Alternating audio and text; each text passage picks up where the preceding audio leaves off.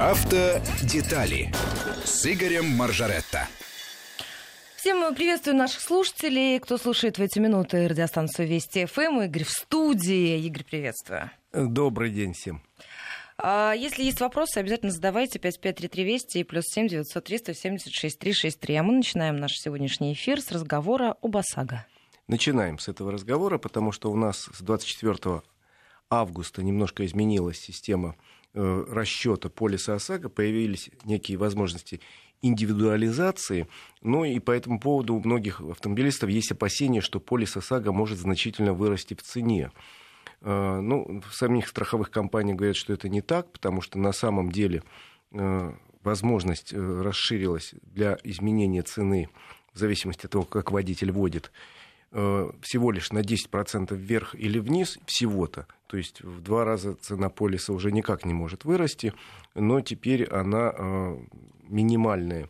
Две с половиной тысячи рублей, максимальная э, теперь пять с половиной тысяч рублей. Вот в этих рамках, в принципе, могут назначать цену. Для водителя, правда, тут есть еще бонус – малус, это коэффициент бонус-малус в зависимости от количества ДТП по вашей вине, и действительно полис может вырасти в два раза, только если у человека в течение года было три ДТП разных, мелких, крупных, средних, это не важно, три ДТП по его вине.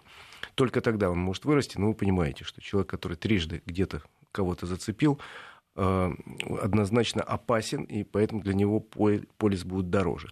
Так вот, э, агентство «Автостат» провело опрос, причем довольно большой, 3,5 тысячи людей опросили, а действительно, вы купите полис ОСАГО, если его цена вырастет в два раза.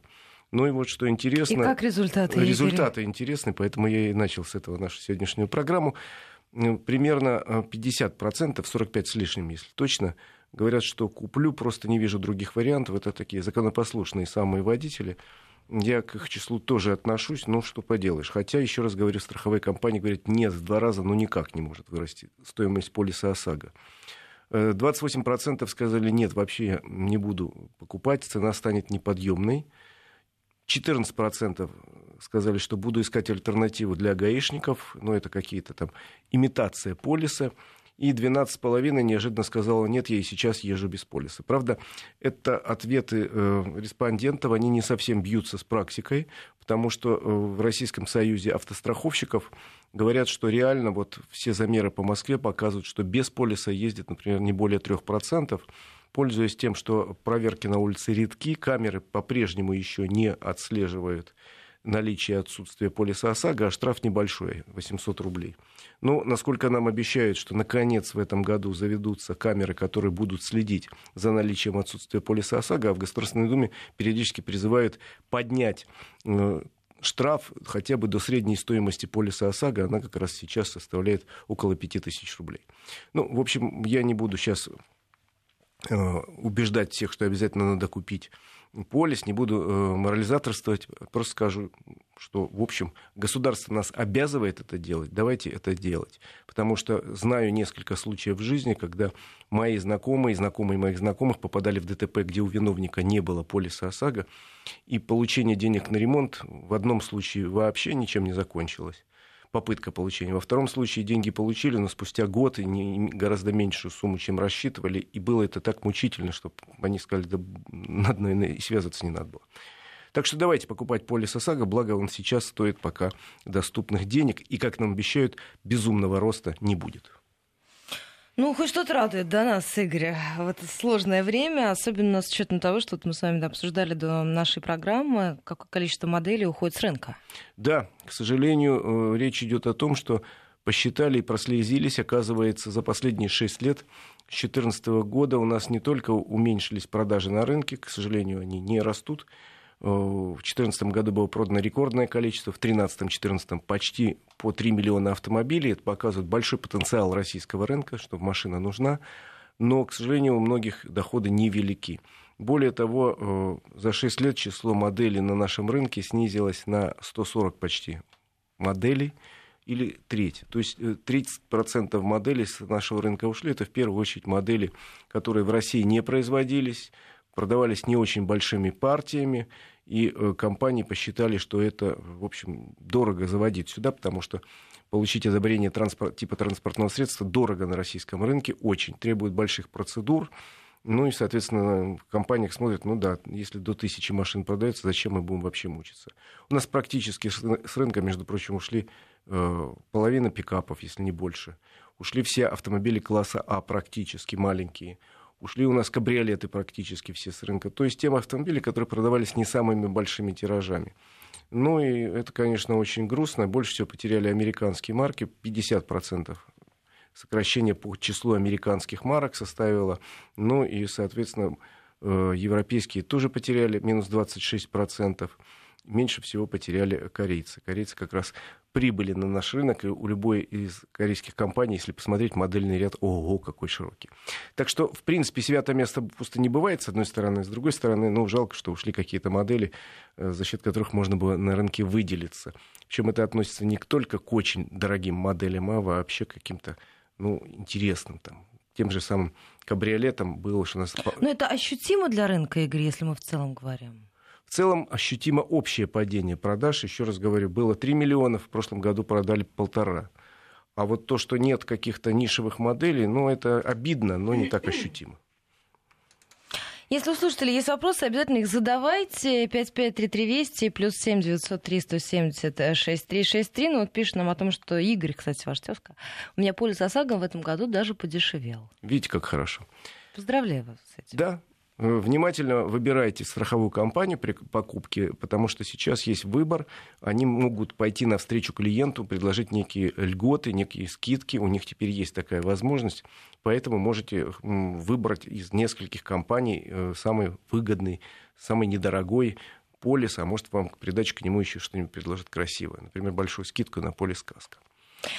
Игорь, ну что, еще к одной теме, которую мы да. хотели обсудить. Собственно, Приятной. я э, течение последних двух месяцев с большим удовольствием рассказываю о путешествиях по России. За границей для нас закрыто, но как-то мы открываем все новые и новые места в э, нашей стране ездим куда-то. Я, во всяком случае, стараюсь ездить. Но у меня, Оль, получается, в последнее время как-то несколько раз подряд был Санкт-Петербург и окрестности.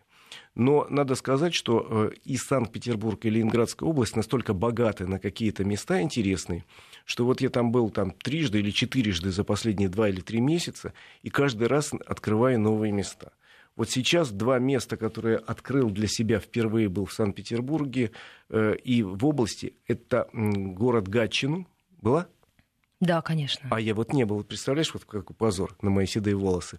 И в Санкт-Петербурге я впервые на прошлой неделе поднялся на крышу дома Зингера. Не была? Нет, там не было. Во-первых, потрясающий вид. Во-вторых, потрясающая история этого здания. Это ведь э, здание, построенное в начале века по э, специальному проекту. Оно и строилось как дом Зингера. Э, сейчас известно, может быть, кому-то как дом книги. На Невском 28, на углу Невского и канала Грибоеда. Очень красивое здание в стиле модерн, построено в 2002-2004 году по проекту к тому времени очень известного и модного архитектора российского Павла Сюзора. А Зингер к тому времени была богатейшая мировая компания с штаб-квартирой в Нью-Йорке, производитель мировой швейных машинок – причем Я думаю, что у многих до сих пор хранятся или в да. кладовках, а, а многие до сих пор рабочие машинки. Эти. И у меня была такая в семье э, машинка, которую подарили мне мои прабабушки на свадьбу в 1894 э, что ли году. Представляешь, какая редкость фамилия. Они на ней шли юбку солнцеклёш для уроков труда, Игорь. Моя бабушка покойная на этой машинке шила дубленку на моих глазах, а потом шила тюл тюль, понимаешь, и дубленку. Так что машинка была уникальная, и фирма в России укоренилась давно. У нее к тому времени, к началу века, уже был собственный завод в Подольске. Уже было там 3000 магазинов по России, надо было строить штаб-квартиру. Но если в Нью-Йорке они могли себе позволить штаб-квартиру э, там, в 50 с чем-то этажей, 56, по-моему, то в России такое нельзя было строить в Санкт-Петербурге, потому что существовал запрет не выше 23,5 метров, это высота Зимнего дворца. Да и земля была дорогая, землю выкупили, снесли стоящие здания. И Павел Сизор спроектировал очень интересное здание в стиле модерн, в котором было много неожиданного. Ну и он очень хитрым образом обошел этот запрет 23,5 метра, реальная высота здания больше 30 метров, потому что 23,5 метра – это высота крыши, а выше есть мансарда и башенка.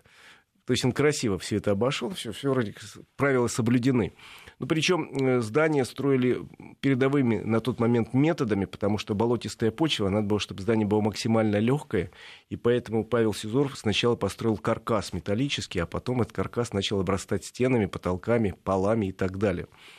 При этом э, совершеннейшие новшества были применены при строительстве этого здания. Ну, например, э, никогда э, в России не строили здания с атриумом, с э, двором, покрытый сверху прозрачной крышей. Там появились электрические лифты сразу же изначально. И знаешь, что самое интересное? В этом доме на крыше была система автоматического э, удаления снега на крыше. Там была паровая система, срабатывала э, система сигнализации. Если там появлялся снег на крыше, то туда направлялись струи пара, специальные трубы были спрятаны в стенах, и в, топился Какая снег. суперсистема, да? Топился снег, и вода стекала вниз. Причем самое смешное, что работала система до революции, после ее отключили. Решили, что дешевле дворника что это загнать. да? А потом уже разные э, руководители города предлагали там сосули сбивать лазером и так далее. Вот простая система. С помощью пара недорого э, обметать крыши от снега существовала еще в 1902 году. Ну и, э, собственно, в этом здании Э, разные офисы были. Сразу там внизу был банк.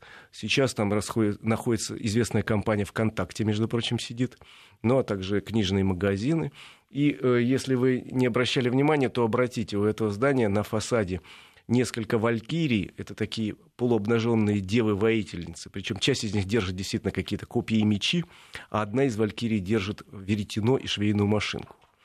И что интересно, я тоже не обращал внимания, я поднялся на крышу, там фантастически красивый вид вот с этой башенки, все классно, а на башне огромный орел такой сделан. Знаешь, что такое? Знаю, конечно. Игорь, а вот я можно знал. я у, у слушателям отвечу? Нам пишут, что Да. вы пос- с датой постройки дома ошиблись на сто лет, Александр. Твери. 1902. Я перепроверила, 1904. Начали строить 1902, закончили в 1904. Так я что вы так и нас не, сказал. сбыва- не сбивайте Так, нас. все я правильно сказал.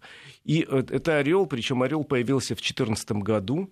Это американский орел, это вообще-то американский герб. Просто в Петербурге после начала Первой мировой войны были погромы магазинов, которые принадлежали немцам. Фамилия Зингер казалась многим немецкой, хотя на самом деле это американская компания, и поэтому водрузили сверху орла как признак того, что компания американская. Ну вот я поднялся на крышу, в принципе, можно э, экскурсию такую организовать. Вид потрясающе красивый, по самому зданию пройти интересно, потому что оно несколько лет назад было в реставрации, очень красиво сделано. В 2006 году реставрация закончилась. да, очень, конечно, качественно сделана реставрация. Так что э, добро пожаловать. И вид оттуда на Невский проспект, на Зимний дворец, вообще на окрестности центра Петербурга очень красиво. Ну и э, что хотел еще раз сказать про Гатчину, потому что у меня Гатчины никогда не было В тоже списке? в списке. Я, там, условно говоря, в Петергофе был там раз шесть, наверное. Э, В Ора- в Ораниенбауме был несколько раз, там еще в каких-то местах был по много раз, а вот Гатчина у меня была впервые, это, между прочим, оказался второй по величине город Ленобласти после Санкт-Петербурга. Э, Он существует с 15 века, и э, Гатчина, всем кажется, от слова «гать», может быть, так оно и есть, но вообще на этом месте было се- село Ходчина. А Ходчина потихоньку э, перешло в Гатчину. Так что Гать, может быть, там изначально и была, но на- на- название по-другому. И вообще город несколько раз менял название. Э, После гражданской войны он стал Троцком. И Троцком он был до 29 года. Потом, значит, Троцкого, когда из страны выгнали, он стал Красногвардейском. И только в 1944 году стал снова Гатчиной. Ну, Там ну- невероятно красивая осень. Там очень красивая осень, пока еще у нас теплые дни. Если вы окажетесь в следующие, допустим, выходные в окрестностях Санкт-Петербурга, настоятельно рекомендую. Всего 40 километров. 40 километров от города, потрясающе красивые парки, Красота. несколько. Ну и, соответственно, по истории, соответственно, Екатерина подарила эти места Григорию Орлову. И э, в 1760-е годы был построен Большой дворец.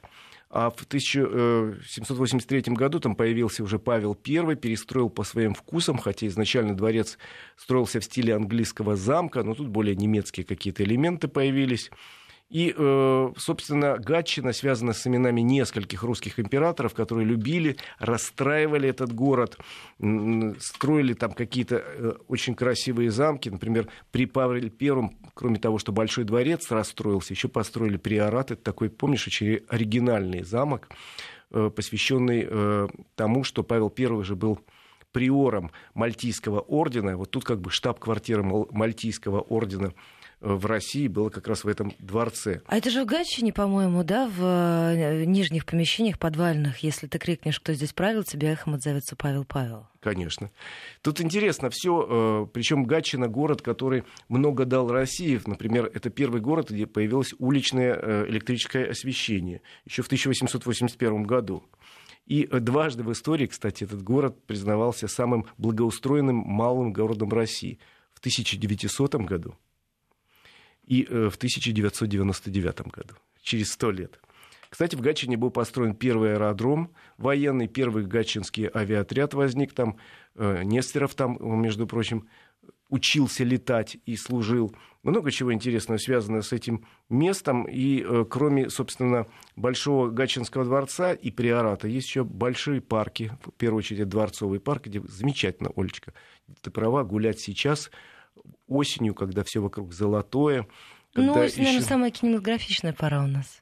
Да, и когда э, все так красиво. Ну, кроме того, в городе, в центре довольно много интересных зданий, в том числе э, это и дворцы какой-то знати, это и дома богатых горожан, и несколько э, соборов, построенных в разные э, времена в XVIII-XIX веке, которые вошли, между прочим, в аналы российской церковной архитектуры.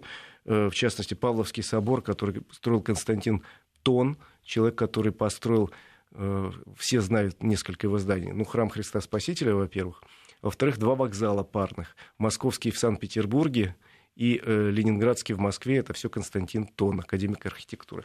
То есть, если у вас э, есть время, вы находитесь где-то вот на северо-западе России, потратьте Или у вас день... выходные, Да, у вас есть У меня выходные. сейчас будут длинные в будни выходные. Вот, Гатчина — это такое замечательное место для романтических или сентиментальных прогулок, как кому, у кого какое настроение. Тем более туристов сейчас не очень много, что приятно. Если вы приехали на автомобиле, можете припарковаться. Мест для парковки очень много.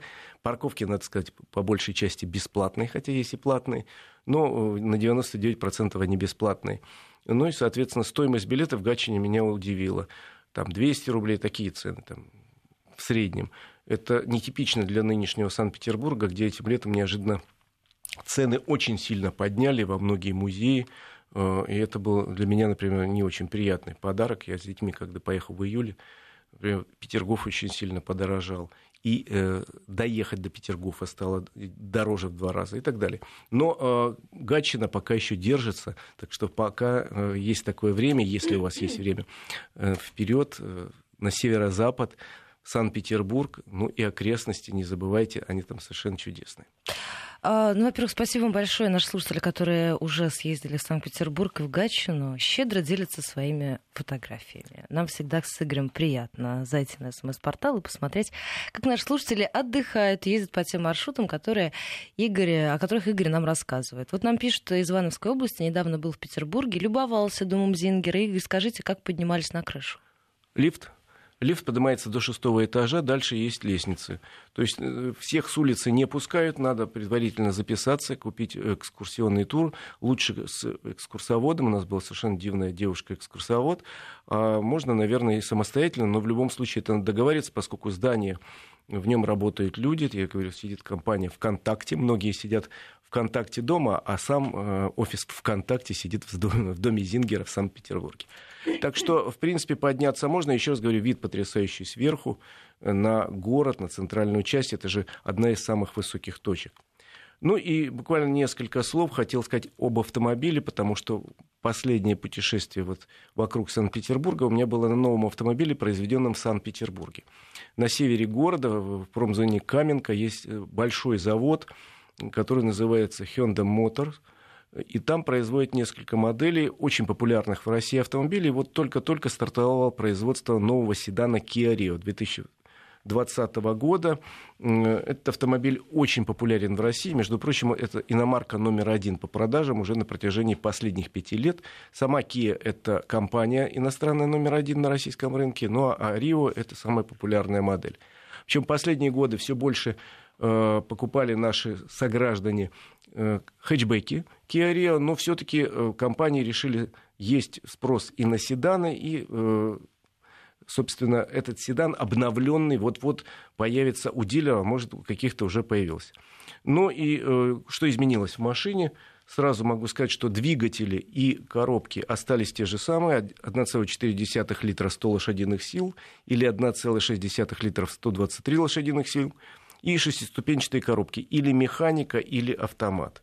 Соответственно, изменился автомобиль внешне, стал выглядеть богаче за счет того, что э, передняя часть изменилась, новые э, светодиодные по нынешней моде фары появились, и сзади тоже светодиодные э, фары появились. В этом классе неожиданная для меня опция – это когда багажник открывается сам, не надо не нажимать ни кнопки, ни э, ключом крутить. Надо просто постоять несколько секунд у багажника, имея в, кармане ключ, и он открывается. Это вообще свойство более дорогих машин, ну вот компания Kia и на Rio э, распространила. Ну а в салоне главное – это э, большой экран мультимедийной системы, Э, это очень здорово, потому что она работает. И более того, сейчас очень интересная опция появилась, когда ты садишься в машину, она может э, какие-то звуки запрограммированные издавать. Это там зимний лес или там водопад. Вообще очень прикольные вещи. Ну и э, цифровая приборная панель появилась, три варианта цвета, это интересно. Э, более э, удобное стало водительское сиденье, появились э, какие-то поясничные упоры, дистанционное включение двигателя, шумоизоляция лучше стала слышно, по-прежнему автомобиль очень хорошо управляется, но цена выросла. Выросла незначительно от 5 тысяч за самую дешевую опцию до 50 за самую дорогую. И, в принципе, разброс цен у нас теперь от 814 тысяч за самую недорогую опцию. И самая дорогая автомат 123 силы все-все-все внутри красиво, будет стоить э, миллион сто семьдесят тысяч. Это чуть ниже, чем у конкурентов, но при этом надо понимать, да, к сожалению, бюджетные, даже сюданы бюджетные уже по цене перевалили за миллион рублей. Увы, к этому надо быть морально готовым. А так автомобиль очень интересный. Ну что, об интересном поговорим сразу после выпуска новостей середины часа. Сейчас э, новости. Сразу после возвращаемся к программе. Продолжаем этот разговор с Игорем Маржаретто. Если есть вопросы, обязательно задавайте. Автодетали с Игорем Маржаретто.